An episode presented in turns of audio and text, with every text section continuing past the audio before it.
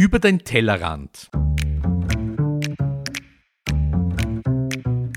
Der Name ist Programm. Wir beleuchten Themen aus den Bereichen Lebensmittelerzeugung, Lebensmittelverarbeitung und Lebensmittelkonsum, die uns alle bewegen.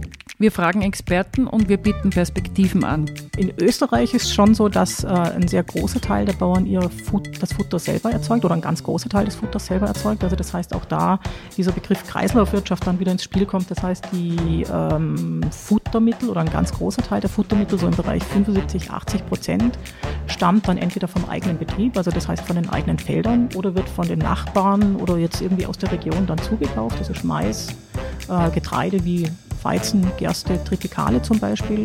Wenn man so schaut in die ganzen äh, Geschäften, wird ja eigentlich mit, den, mit Aktionspreisen, überhaupt mit dem Schweinefleisch, wird ja eigentlich nur Werbung gemacht und die Leute angelockt.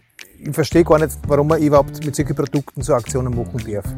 Also wenn ich schon ein Fleisch essen muss, dass ein Tier dafür sterben muss, das ist ganz klar. Und egal ob das ein Esel, ein Pferd, ein, ein, ein Schwein, ein Händler oder irgendwas anderes ist, wenn ich Fleisch esse, soll ein Tier sterben. Und das beginnt ja schon dort. Also der Gedanke, Fleisch zu essen, ist ja nicht jetzt ein grundlegender Gedanke. Wir leben in einer Gesellschaft, wo immer Fleisch gegessen wurde und wo es immer selbstverständlich war. Nur man sollte bewusster Fleisch essen. Das Schwein ist ein äh, sehr intelligentes Tier. Ist auch von seiner gesamten Physiologie und so weiter auch dem Menschen sehr, sehr ähnlich. Ähm, und ähm, man hält es nicht für möglich, äh, erstens einmal wie anpassungsfähig so ein Tier ist, aber wie strukturiert es auch in seinem Verhalten und damit auch in seinem Denken ist teures Fleisch ist beispielsweise relativ teuer. Also vergleichsweise ist Biofleisch, da geht es dann schon eher um 10 Euro mehr, weil wir dort die dreifach, dreifache Fläche anbieten müssen. Das heißt, die Fläche ist Schlüssel.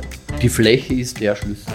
Natürlich merke ich, wann, wann das Schwein noch mehr Platz hat, sich zu bewegen und noch mehr Struktur in, in der Bucht und, und noch mehr unterschiedliche Klimareize hat, dass es dann tendenzieller irgendwie ausgeglichener äh, über die gesamte Massperiode ist. Wobei das jetzt auch nicht hassen soll, dass es äh, den Schweinen, die jetzt keinen Auslauf haben, automatisch nicht so äh, oder dass die jetzt nicht so entspannt wären.